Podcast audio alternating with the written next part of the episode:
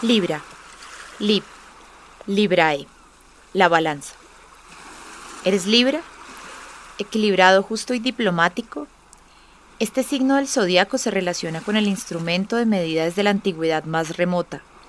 Quizá porque hace dos mil años el sol marcaba un equinoccio de otoño cuando el día y la noche son iguales de largos, saliendo justo por Libra. En el medioevo no existía diferencia entre la astronomía y la astrología y esta era una disciplina muy respetada y sofisticada.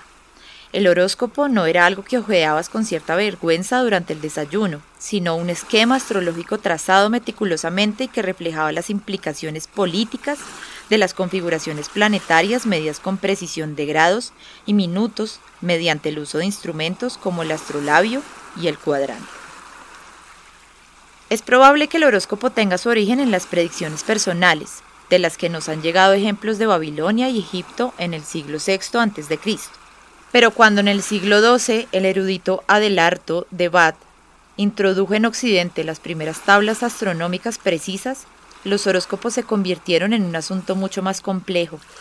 Los griegos habían desarrollado en cierta medida este antiguo arte, introduciendo en él algo de filosofía. Desde la antigua Grecia pasó al mundo árabe, donde se mezcló con las tradiciones persas, indias e islámicas. Cuando los escolásticos medievales ingleses viajaron a España, Sicilia y Oriente Próximo, trajeron de vuelta un vasto corpus de conocimientos científicos que incluía textos sobre astrología, magia y alquimia.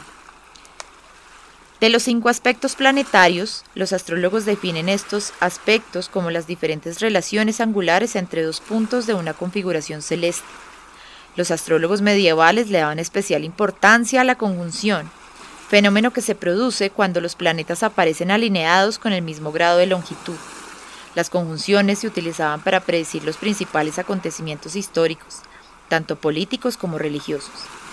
Por este motivo, cuando en septiembre de 1186 se hizo evidente que los siete planetas conocidos, la Luna, Mercurio, Venus, el Sol, Marte, Júpiter y Saturno, formarían una gran conjunción en el signo de Libra, los astrólogos se volvieron locos y tuvieron su gran día de fiesta predictiva.